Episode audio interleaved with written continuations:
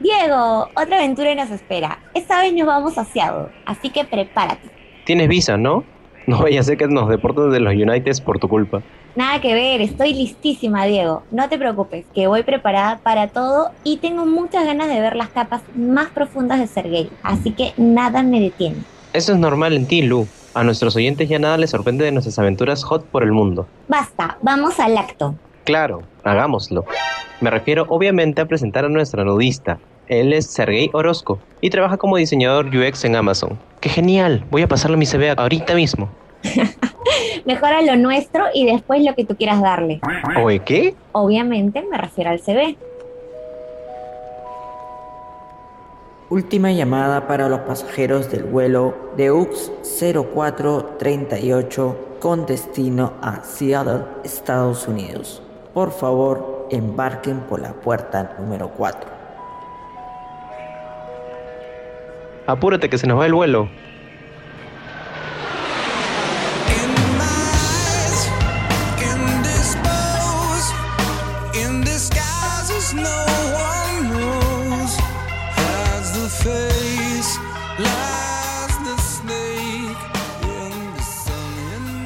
Hola nudistas, el día de hoy estoy muy emocionada porque esta noche nos acompaña un ardiente nudista. Ay, Lu, no otra vez. Tú siempre con el tema, ¿no? De meterle esa chispa, esa coquetería al host. Eso es lo que me gusta, pues, y aparte ya sabes cómo soy, Diego. Por favor, no me hagas perder la ilación que estoy aquí súper concentrada. Está bueno, está bueno. Desde la ciudad de Seattle nos acompaña Sergei Orozco. Bienvenido al espacio. Hola, ¿cómo están? Espero que estés totalmente preparado porque esta noche queremos desnudar y verte totalmente expuesto, obviamente, de tus conocimientos y experiencias. Para ir comenzando y para ir calentando un poco el espacio, a mí me gustaría saber, Sergey, ¿cómo fue tu proceso de adaptación en Estados Unidos? ¿Qué fue lo más difícil a la hora de, de llegar allá? Y de establecerte, por ejemplo, de coger Seattle y no escoger, no sé, pues otra ciudad o otro estado. Bueno, es súper interesante porque en realidad yo llevaba seis años trabajando con un manager de manera remota.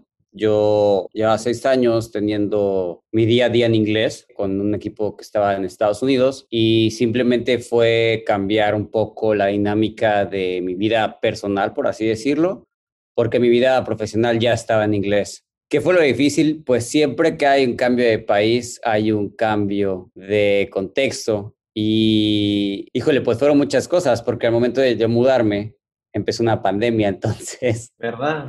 Yo creo que eso fue lo más difícil. Ujú. Empezar una pandemia en un país lejos de amistades y familia, eso fue quizás lo más difícil. Pero también está la otra parte cultural, ¿no? De entender cómo es la forma de ver el trabajo en otro país. Pues quitarle un poco este sazón latino que tenemos, ¿no? De que vas a la oficina y que hablas de otras cosas, compartes otras cosas. Y pues al yo vivir mi transición a través de una pandemia, pues todo eso se quita, ¿no? La gente se concentró 100% en trabajo y para mí se fue súper complicado. Pero pues quitando una pandemia también hubiera estado esa parte, ¿no? De entender cómo es que la gente aquí ve el trabajo de una manera muy distinta. Pero sí, o sea, que tiene que ver mucho con eso, en la parte sensorial y cómo tú te vas dando cuenta, ¿no? En el espacio, no solamente la parte visual, sino también la parte de la, de la sensación, del tacto, del, de lo que no usamos mucho, ¿no? La escucha, la parte auditiva. Y cómo vas conectando con eso con tu lado profesional. ¿Cómo es que lo utilizas tú en, en ese ámbito? Por ejemplo, o sea, no sé, estás trabajando y necesitas un espacio para conectarte y, empezar a hacer, eh, escuchar, pues música, o adaptarte con la música, o cómo haces ese espacio, ¿no? Es súper interesante porque yo, la verdad, no puedo hacer dos cosas a la vez. A mí se me dificulta mucho. Entonces, si yo escucho música, escucho la música. Si yo escucho un podcast, escucho un podcast. Yo no puedo estar trabajando y escuchando música o trabajando y escuchando un podcast porque no me concentro en una cosa. Creo que hoy en día la gente trata de hacer muchas cosas a la vez y no termina de hacer una cosa bien a la vez. Y yo al contrario, ¿no? Yo trato de enfocarme en una cosa a la vez. Trato de poner mi teléfono en silencio y dejarlo en un cajón. Si escucho algo, escucho ruido blanco. Tengo aplicaciones para escuchar ruido blanco y pongo, no sé, el sonido de fondo de una fogata o de ballenas. O, suena súper raro, pero son las cosas que me ayudan a mí a concentrarme. Y también otra cosa que para mí es súper importante es que al final la parte de UX se trata de resolver un problema, pero creo que en los últimos años la gente se ha clavado mucho con que es algo digital y se les olvida que la parte digital es solo un medio que tenemos, pero en realidad lo que estamos tratando de hacer es decodificar un problema que sucede en la vida real, ¿no? El medio es distinto, pero el problema es el mismo. Entonces, por ejemplo, para mí, si yo estoy resolviendo algo de un formulario, me pongo a pensar, ¿qué sucedería si no existiera el mundo digital? ¿Cómo sería, no? ¿Cómo sería la interacción de ir a una oficina? ¿Cómo sería la interacción de llenar una encuesta, de que fueras tú rellenando tal cual? Y así lo veo yo siempre, ¿no? Muchas veces tenemos un problema de cuándo sucede un error, cómo lo muestras. Digo, a ver, ¿qué sucedería si lo estás llenando en papel y te das cuenta que hay un problema? ¿Cómo te gustaría que alguien te dijera qué, qué es lo que está pasando? ¿no? Entonces, para mí siempre se trata de ver todos los posibles contextos en los que podría estar esto y entender que el medio, en este caso, es el medio digital, pero que también podría ser otro medio, ¿no? Y que lo que al final queremos es que la gente resuelva el problema y no solamente resuelva el problema en nuestro medio, sino que en realidad sienta que estuvo la persona ahí ayudándole, ¿no? Y que, o sea, físicamente pudo haber hecho algo muy parecido. Es como ir y ver más allá de lo evidente. ¿Y cómo fue tu, tu viaje, o sea, tu journey hasta conocer el UX? Mi papá es arquitecto. Desde chico yo estuve muy relacionado con la parte de la arquitectura. Yo crecí yendo a obras arquitectónicas que él estaba construyendo, ¿no? Y me, me parecía sorprendente cómo era que una persona podía crear un proyecto y crear algo desde cero, ¿no? En este caso era algo en donde la gente vivía, pero conforme fui creciendo me fui dando cuenta que a mí me gustaba mucho también el uso de computadoras. Yo cuando tenía 15 años pasaba mucho tiempo escuchando Blink-182 y haciendo websites para que la gente pudiera conocer más a la banda yo encontraba la información en internet en inglés y la traducía y la publicaba en un sitio web. Y entonces estaba como un poco, como que buscando que esas pasiones se pudieran mezclar. La música, el crear algo, la parte de tecnología. Y fue cuando yo me di cuenta que existía una carrera llamada diseño de interacción, animación digital. En ese entonces nadie hablaba de UX, nadie hablaba de Google, nadie hablaba de Facebook, nadie hablaba de Apple, ¿no? O sea, sí eran cosas que la gente de tecnología hablara, pero no la gente como nosotros, ¿no? Yo era un adolescente, entonces yo entré a estudiar diseño de interacción y ahí fue cuando me empecé a dar cuenta, ¿no? De qué era todo esto de arquitectura de la información, interacción humano-computadora, usabilidad. Y de cierta manera yo era muy joven, no estaba entendiendo realmente todo lo que estaba aprendiendo, ¿no? Que es súper chistoso porque hoy en día la gente lo aprende de una manera muy distinta, pero yo lo aprendí en la universidad y fue a través de ir trabajando, haciendo proyectos y aplicando que fui perfeccionando, ¿no? Fui entendiendo las cosas que yo llegué a ver en clases de la universidad. Conforme fui creciendo en mi desarrollo, fui perfeccionando ciertas cosas y fui como transicionando, ¿no? De que fuera un diseñador de interacción, luego fui un front-end, porque yo creo que no está, o sea, es como otra parte de lo que nosotros podemos eh, entender, la parte de la creación de, de, la solución y posteriormente regresar ¿no? a la planeación, al momento de hacer freelance, pues no sé, tener como diferentes tareas, prioridades, bla, bla, bla. Y posteriormente ya, hace siete años, casi ocho años, empezar ya a hablar de UX como tal, ¿no? Decir, bueno, lo que hago ya no es interacción, ya no son flujos, ahora es UX, ¿no? En general es toda la experiencia. Me gustaría, perdón, comentarte un poco. El episodio pasado empezamos un pequeño debate, por decirlo así, con uno de nuestros nudistas y me gustaría saber también tu punto de vista.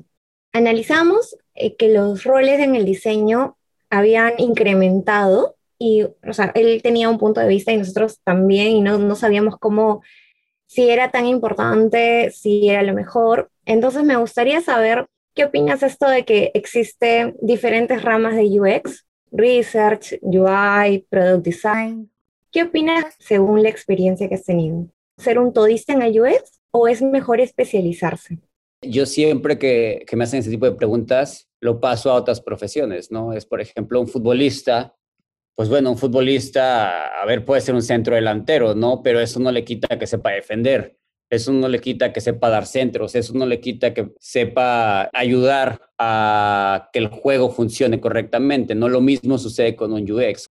Un UX, claro, es, es natural que la vida te vaya enseñando cuáles son tus habilidades y cuáles son las habilidades que tienes que ir trabajando, ¿no? O sea, están las habilidades y los talentos, porque, por ejemplo, yo sí lo veo de esa manera, yo creo que hay distintas áreas en el mundo de UX y cada persona pues va trabajando unas y se va dando cuenta que se le facilitan unas y que otras tal vez son más complicadas, ¿no? Pero es súper importante entender poco de todo para que tú puedas aportar más, ¿no? Sea más enriquecedor. También si te especializas solo en una cosa, tiendes a suponer más y tiendes a valorar más solo una cosa.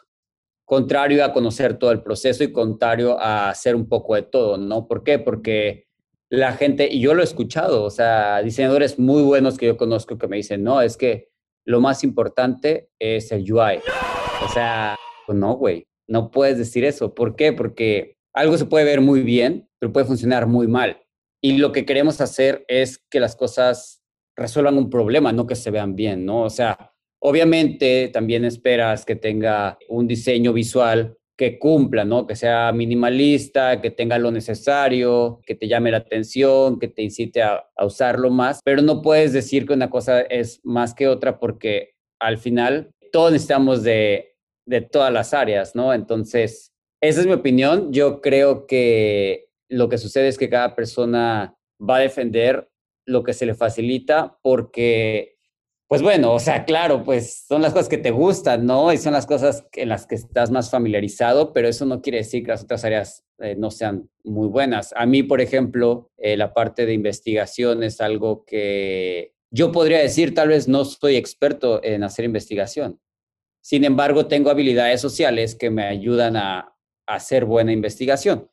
Pero yo sí creo que, contrario a las otras cosas que se me facilitan más, debo en este momento reforzar mi parte de investigación para yo poder aportar algo este, menos sesgado a mi resultado, ¿no? Pero también hay otra parte en donde depende el equipo en el que estás trabajando, las necesidades que tengan y todo ese tipo de cosas. Es un tema muy amplio, creo yo. Sí, de hecho, este, comparto mucho esta opinión contigo, el tema de que creo que un UX tiene que saber todo este abanico, por lo menos indagarlo, y sí, si quieres especializar en algo, pero o sea, está desde el end-to-end, ¿no es cierto? Entonces, si voy a ese foco, ahora que estamos en este contexto ¿no? de la pandemia, ¿qué habilidades debería desarrollar un diseñador? Yo creo que la comunicación es lo más importante. Creo que es algo que muchas veces pensamos, ah, es que eso es obvio, pero no hay nada que sea obvio. La comunicación es lo más importante porque es lo que vas a usar más en tu profesión. Y en ese caso, comunicación me refiero a comunicación con tu equipo, pero también comunicación con tu usuario, ¿no?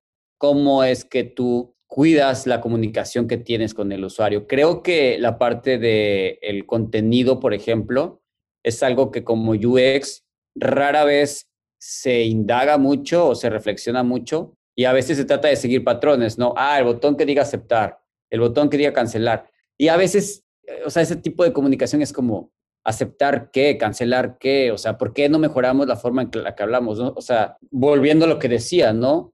En la vida no vas ahí y le dices a la gente, no sé, ¿qué quiere pedir?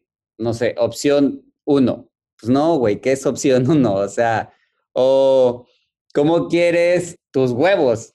No sé, no dices la tercera opción. O sea, no, explicas, ¿sabes? Explicas qué es esto. Y al final estás pidiendo, te están pidiendo la orden y te dicen, para confirmar, tú pediste esto, tú pediste esto, le, agregaste. O sea, ese tipo de comunicación son las cosas que a veces nos, nos faltan y que siento que es súper necesario, ¿no? En, en, una pandemia tienes que también saber comunicarte decir, oye, necesitamos estas cosas, o no estoy avanzando en esto, o estoy aturado con esto, o oye, necesito hablar con el usuario y hablar con el usuario y explicarle, tu opinión es súper valiosa, ¿no? Y estamos haciendo esto porque queremos resolver el problema, eh, creemos que el problema es este, eso es súper importante.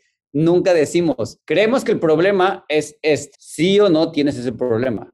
Nadie cuando está haciendo entrevistas con usuarios dice esas cosas, o sea, como que lo suponen mucho y es como, no estás ni siquiera validando lo que tú crees que es el problema, ¿no? Y la comunicación es algo que todos deberíamos mejorar en general, ¿no? En la vida personal también. Si te vas a cuestiones de relación de pareja, relación de amigos, lo mismo, ¿no?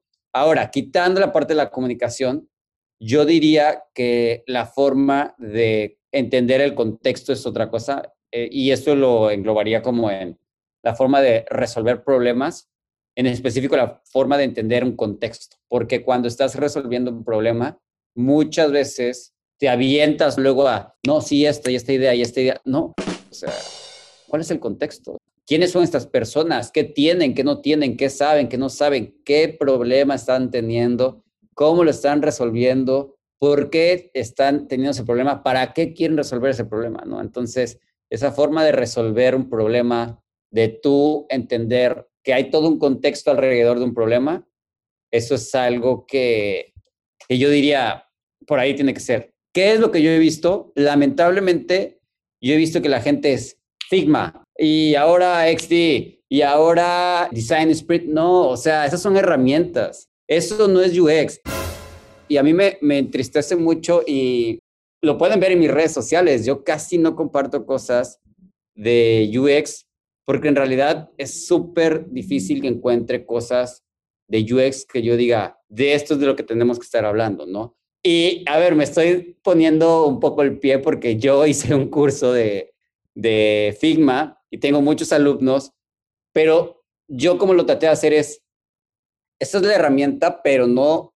dejen de entender que lo que están haciendo es usar una herramienta para resolver un problema, ¿no? Entonces, si alguno de mis alumnos escucha esto o si alguno de ustedes ha tomado ese curso, pueden ver que en realidad yo me enfoco en eso, en vamos a hacer wireframes, vamos a hacer flowcharts, pero lo que se trata es que uses, uses esas herramientas para tú resolver el problema, ¿no? No que aprendas una herramienta, porque herramientas hay muchísimas pero no se trata de la herramienta que estás usando, se trata del problema que estás resolviendo. Me quedo con esta partecita de la comunicación, ¿no? A mí me parece súper importante y me gustaría que en las futuras generaciones puedan enseñar eso desde el inicio, porque podríamos ahorrarnos tantos problemas y sobre todo dentro de este contexto de pandemia que estamos en las reuniones virtuales, en las llamadas, y si tú no eres específico o directo con lo que quieres, entonces, haces doble trabajo a otras personas y también es tiempo perdido, ¿verdad?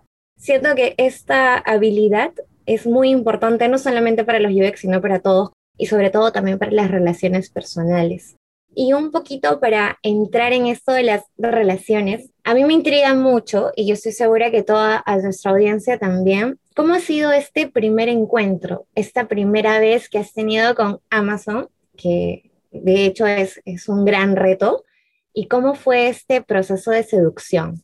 Es que me tengo que ir tiempo atrás, ¿no? Pero durante mis años en Oracle, yo empecé a tener amigos que se empezaron a mover a Estados Unidos y empezaron a irse a empresas que en ese momento eran pues súper sexys, ¿no? Mentalmente decir Apple, Twitter, Facebook, Google. Y todos me decían de que ya, vente, o sea, ¿qué esperas? No, ya vente para acá. Y yo sí quería, pero una parte de mí, también yo soy súper perfeccionista, era como que no, es que mi portafolio no está listo y todavía no tengo lo que se necesita y todavía no, y que sí, que no, y que sí. Total, un día decidí hacer un MVP de mi portafolio, tal cual, así dije, voy a hacer un MVP, lo voy voy a ir iterando. Le pedí a todos mis amigos que estuvieran en empresas de, de tecnología que me recomendaran y entrevisté en muchas empresas, ¿no? Y recuerdo que en ese entonces en Oracle había entrado mucha gente que venía de Amazon y eran como los líderes en ese entonces de UX. Yo me quedé pensando mucho en el diseño de Amazon y dije, es que si ves los números, los números no mienten. Y es algo que como UX a veces nos cuesta trabajo, pero es que los números no mienten.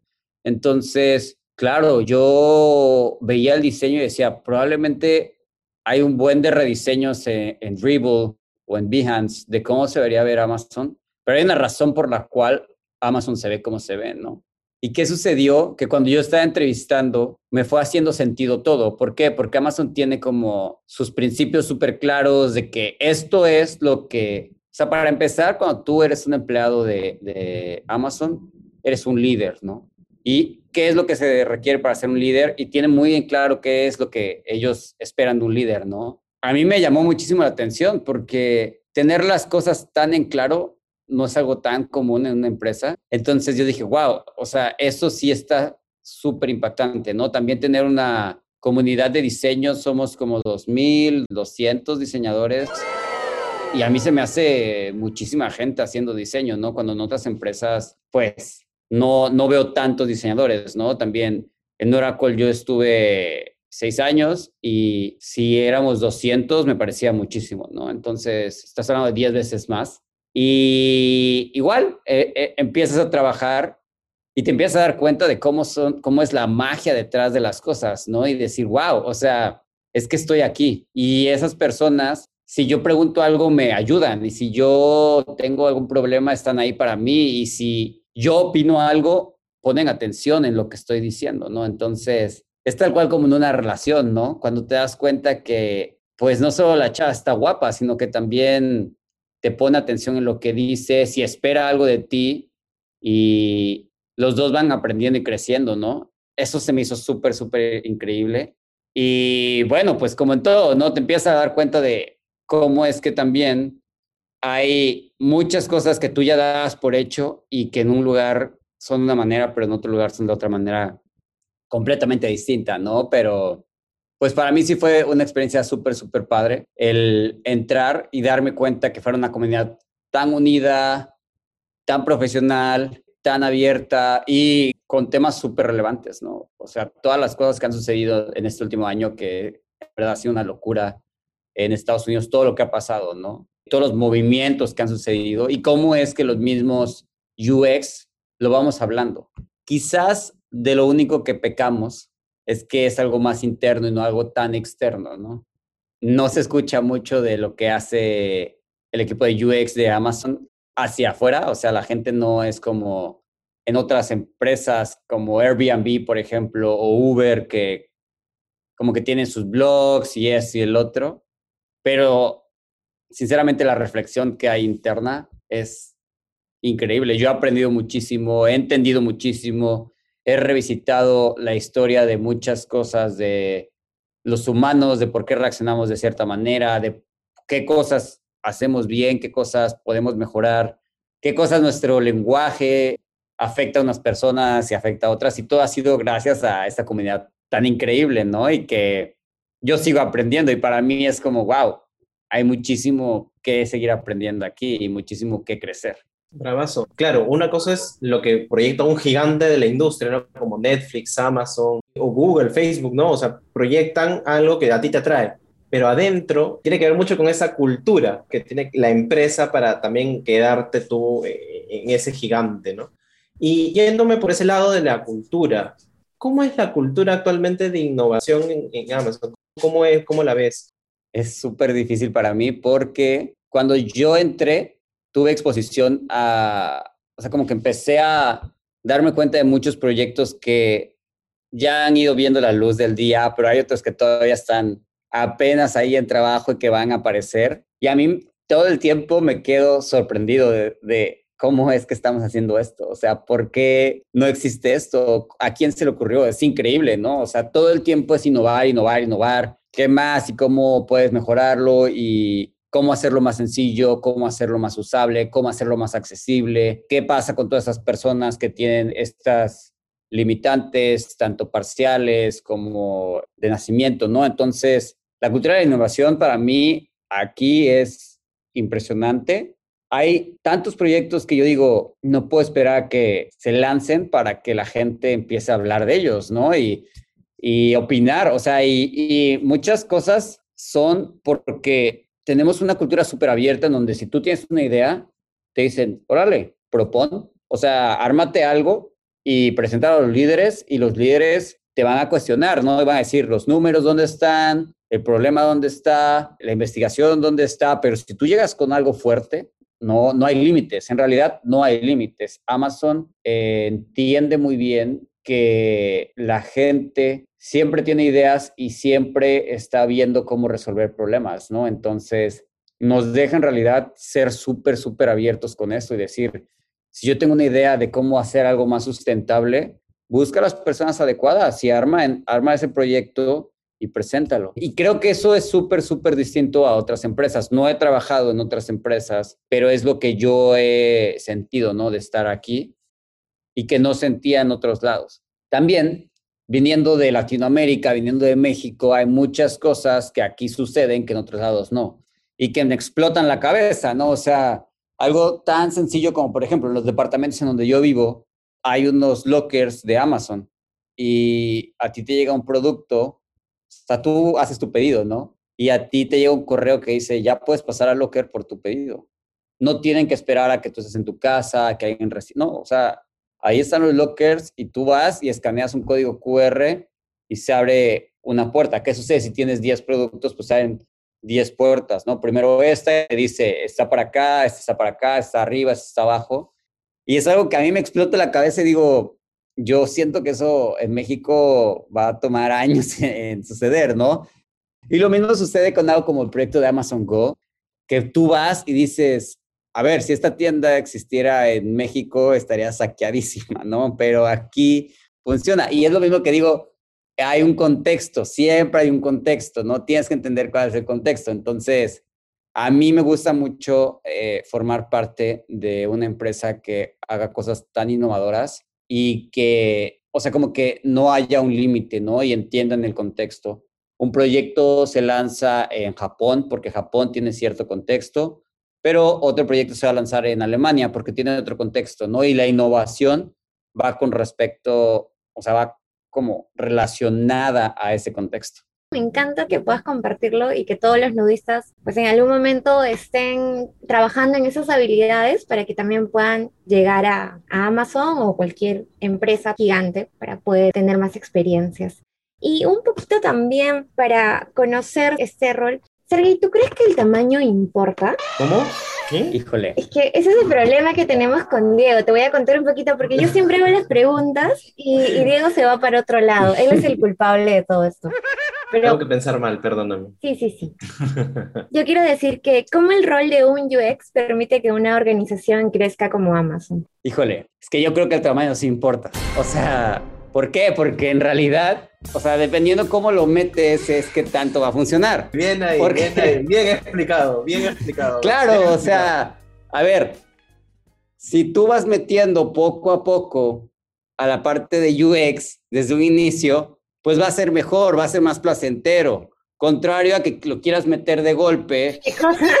y pues no, o sea, así no funcionan las cosas. Tienes que ir ahí poco a poco. ¿Sí o no, eh, Yo creo que a veces también es un poco de, que rápido también tiene sus efectos, ¿sabes? ¿ah? Yo creo que un poco de todo, pero Exacto. para Sergey a nivel de experiencia, pues le ha resultado mejor ir poco a poco y está súper bien. No, claro, o sea, me refiero a que en realidad, si tú piensas en que hay una importancia en la parte de un UX desde un inicio, vas a tener mejores resultados. Contrario a que cuando ya esté todo el cagadero hecho, quieras arreglar las cosas, pues no, o sea, es mucho más complicado, ¿no? Pero creo que en realidad el moverse rápido también es súper importante. ¿Por qué? Porque en realidad no te quedas estancado en algo, ¿no? vas cambiando y vas cambiando y vas cambiando y pruebas esto y no funciona, y pruebas esto y no funciona, y pruebas esto y no funciona, ¿no? Pero tienes que ser flexible y decir, bueno, si esto no es lo que queremos, no nos vamos a quedar con esa idea, ¿no? Hacemos un sprint y vemos qué, qué es lo que sucedió, lo medimos y decimos sí o no. Y tú tienes que decir, estas son las métricas que nos van a ayudar a decidir si las cosas son lo que estamos buscando o no es lo que estamos buscando. Y eso es súper, súper chistoso. ¿Por qué? Porque, por ejemplo, la gente muchas veces dice, no, es que cada persona es distinta. A ver, los números son números, si tienes que medir, ¿no? Y tienes que decir, a ver, esto es, antes de que empieces a hacerlo, esto es lo que yo espero. Espero que estos sean los números, espero que mida tanto, espero que funcione de esta manera, espero ver tantos números, ¿no? Tantas repeticiones, tanta eh, usuarios nuevos, y a través de eso tú dices, ok, cuando yo ya lo estoy probando, puedo decir si me gustó o no me gustó, pero los números que yo había decidido se ven correctos o se ven incorrectos. Y tú con eso decir, no, ¿sabes qué? Ya desde antes ya sabía que esto no iba a funcionar porque no llegaste a lo que yo estaba esperando, ¿no? Entonces, así es como en una, como debería funcionar, ¿no? Correctamente. Antes de tú hacer algo, definir cuáles son los números que quieres ver y posteriormente evaluar y decir si estoy viendo esos números o no estoy viendo esos números. Claro que sí, y aparte también ir acorde a, a lo que tú quieras alcanzar, ¿no? Porque te muestran el objetivo, tú trabajas en ello y también este, vas a tu propio ritmo, pero a veces requiere un poquito más de, de, que fluyas un poco más rápido o quizás seas un poquito más observador. Y también un poco yendo a la parte eh, de oportunidades laborales, te cuento un poco que acá en Perú salen muchas oportunidades laborales sobre UX, sobre UI, y a veces son un poquito confusas porque tienen una mezcla de todo un poco y al momento de postular, pues tú dices, ah, ya cumplo con esto, esto, esto, pero son tres de diez y dices, o me falta experiencia, o me falta llevar más cursos de especialización, o realmente no, no, no sé qué hacer con esto. Y bueno, me gustaría saber qué necesidades debería identificar una organización cuando requiere un UX. Bueno, es que aquí son dos, dos problemas, ¿no? Desde el lado de los UX designers que quieren aplicar, mi recomendación es siempre apliquen. Ustedes siempre apliquen, ustedes siempre aviéntense. ¿Por qué? Porque el no ya lo tienes, tú vas por el sí. Y tú tienes que demostrar qué es lo que traes, ¿no? Es lo mismo que cuando está, o sea, a mí me pasaba mucho está una chava guapa y, a ver, puedo quedarme viendo y puedo quedar pensando que si hago esto, no, pues ve y háblale y ya. O sea, si te va a decir, te va a decir que no, en un minuto o en 10 años que te atrevas a hablarle, ¿no? Y del lado de las personas, apliquen. Si ustedes dicen, yo solo tengo dos características, apliquen. No sabes si en realidad ese texto que está ahí es un texto reflexionado un texto copiado a otro lado y ni tienen idea de lo que están hablando. O sea, esa es la realidad. Muchas veces no tienen ni idea de lo que están hablando y tú vas a entrar a decirles, esto es lo que yo puedo hacer. Y ahí ellos se van a dar cuenta, ah, esto es lo que estamos buscando, ¿no? Pero bueno, ese es de un lado. Del otro lado, si yo soy una empresa y quiero empezar a, a reclutar UX designers, ¿qué es lo que debo buscar? Lo primero que debo buscar es que esa persona sepa resolver problemas. Una persona que puede resolver problemas, va a resolver el problema de no saber cierta herramienta, el problema de no saber cierta metodología, el problema de no saber nada de la industria en la que estás trabajando. Una persona que sabe resolver problemas puede hacer eso. Una persona que no sabe resolver problemas, pero que sabe usar ciertas herramientas, ciertas metodologías, en el momento en que lo cambie de cierto contexto, no va a saber qué hacer porque no sabe resolver un problema. Eso es lo que tiene que buscar la gente. ¿Cómo resuelves eso? a través de comunicación, a través de pláticas. Ves la experiencia y ves, pues, cómo la gente se expresa, cómo la gente comparte, cómo la gente está abierta, ¿no? A, cierta colaboración. Yo creo que hoy en día es difícil porque mucha gente dice que sabe hacer UX y en realidad es que sabe una cosa u otra, pero no en realidad sabe resolver problemas, no tiene tanta experiencia, tal vez sepan usar Sketch o Figma o XD, pero no saben realmente resolver un problema, dialoguen con las personas, platiquen con ellos, invítenlos, pongan un problema y platiquen, o sea, platíquenles ustedes de un problema que tengan. Hay un libro muy bueno que yo leí cuando yo estaba aplicando que justo habla de eso, de cómo resolver problemas. Y son cómo resolver problemas de diseño, pero en realidad te habla de cómo resolver problemas, ¿no? Y es un proceso en donde te dice, bueno, a ver, tienes que entender el contexto, ¿no? ¿Qué es lo que está resolviendo? ¿Para quién lo está resolviendo? ¿En qué momento tienen ese problema? ¿Por qué tienen ese problema? Todas las empresas en las que yo apliqué me hicieron resolver problemas, tal cual. Esa fue su forma de ellos evaluar si yo era la persona indicada o no. Y esto es súper importante. Si tú aplicas a un lado y no quedas en esa vacante, eso no quiere decir que tú no seas un buen UX designer, eso no quiere decir que tú seas un mal diseñador. Eso quiere decir que no hay un match entre esa persona y la empresa, entre esa vacante y tus habilidades. Lo mismo sucede, ¿no? En Tinder, pues no hay match, no hay un match, punto. Es muy fácil entender, ¿no? Pues a esa persona le gusta estas cosas, tú ofreces estas otras, pues no hay match. No hay por qué andar ahí en el mal viaje de que no, es que me rechazaron. A mí me han rechazado miles de veces. Si yo me hubiera quedado con esos rechazos, no estaría hoy aquí. Estaría yo viviendo de, de victorias pasadas o estaría yo viviendo de confusión y tristeza. No, pero tú tienes que entender que cuando no hay un match, cuando no se entienden, no se entienden y ya, la vida sigue. Y esa persona seguirá buscando a la persona, a su príncipe azul, y tú seguirás buscando a tu empresa predilecta o a tu trabajo predilecto. Y a veces te das cuenta que en realidad no tiene que ser una empresa grande de tecnología o no tiene que ser algo externo. Tú puedes resolver un problema, tú puedes hacer tu agencia, tú puedes hacer tu startup y tú puedes ser súper exitoso y yo se los digo, a, ver, yo estoy en una empresa muy grande y yo trabajo aquí y lo que sea. Eso no me hace mejor diseñador que una persona que esté trabajando en una startup que sea de él y que sea un fundador. Cada uno tiene problemas distintos, cada uno tiene habilidades distintas. Yo creo que los dos somos súper valiosos y podemos aportar cosas muy buenas al mundo de UX si los dos tenemos una mentalidad abierta de colaboración. Es súper importante también es, nunca rendirse, ¿no? Así como en la vida, en el Tinder, en todos lados. Y bueno, la verdad es que yo, el tiempo siempre pasa súper rápido y me quedo con ganas de más. Yo siento que he desnudado a ser gay, pero he ido lentamente y me ha faltado tiempo. Pero bueno, me gustaría que nos puedas compartir un top 3 de tus juguetitos predilectos, técnicas, obviamente para ayudar a un UX en su día a día, ¿no? Yo creo que lo que a mí más me ha servido, más, más, más que nada, es la técnica de llevar el problema a otro contexto. Eso me ha servido muchísimo. ¿Por qué? Porque creo que a través de esa técnica tú te puedes dar cuenta de realmente qué es lo que estás resolviendo y cómo es que se aplicaría a otras cosas. ¿no? Yo lo hago mucho entre el mundo digital y el mundo análogo, en encuestas, procesos, las experiencias que tenemos en el día a día, en cómo es cuando vas a un restaurante, cuando pides en un restaurante, cuando te traen la comida, cuando está horrible y tienes que decir, está mal y no regresas, ¿no? Ese sería como uno de las tres cosas, el poder tú cambiar el contexto para ver cómo aplicaría esa solución que estás planteando.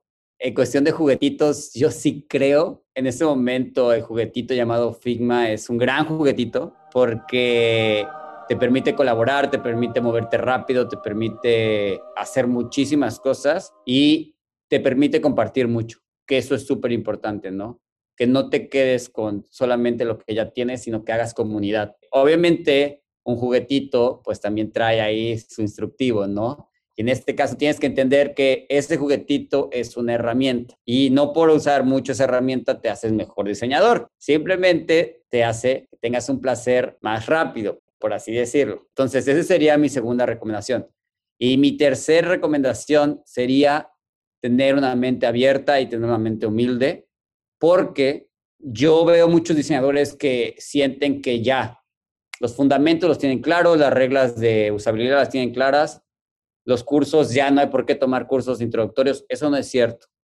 Yo cada vez que sale un curso introductorio, lo tomo. Y he tomado cursos por ejemplo, en Coursera he tomado de la Universidad de San Diego, he tomado de Interaction Design Foundation, de Nielsen Norman, de el de Google, la certificación de ahorita. ¿Por qué los tomo? Y mucha gente me dice, güey, tú llevas 10 años haciendo UX, ¿por qué tomas cursos de introducción? Pues ¿por qué los tomo? Porque la gente que está aprendiendo en este momento está aprendiendo otras cosas que yo no tenía cuando yo estaba aprendiendo, ¿no? Yo tengo que también ser humilde y decir, tengo que reaprender. A veces eso es lo más difícil que tenemos los humanos, ¿no? Nos cuesta mucho trabajo reaprender cosas. Y esa sería la tercera cosa que yo recomendaría, que es cambiar de contexto, Figma y seguir siempre aprendiendo. Y en específico, seguir revisitando los principios o las bases del mundo de UX. Ya como un cuarto juguetito que yo recomendaría es, por ejemplo, a mí me parece que todo lo que es inteligencia artificial es algo que vale muchísimo la pena, que uno esté expuesto a esas cosas y recomendaría un juguetito que te pudiera facilitar esa convivencia con inteligencia artificial, ya fuera un asistente en tu celular o un asistente para escuchar música con pantalla o para reproducir música únicamente, o lo que fuera, pero un juguetito de inteligencia artificial para que tú estuvieras ahí jugando con él. Genial, me encantaron estos juguetitos. Y sobre todo no se olviden de revisar las instrucciones y revisar que todo esté súper ordenado y seguir esas instrucciones. Y bueno, me gustaría también que nos puedas compartir dónde podemos encontrarte para que todas nuestras nudistas te escriban si tienen alguna duda, algún tip, algún comentario. En realidad, a mí me pueden escribir por todos lados porque yo tengo todas las redes sociales, pero depende qué es lo que están buscando. Y en eso sí, voy a ser súper, súper honesto. Si lo que ustedes quieren es consejos más profesionales, de mentoría, de,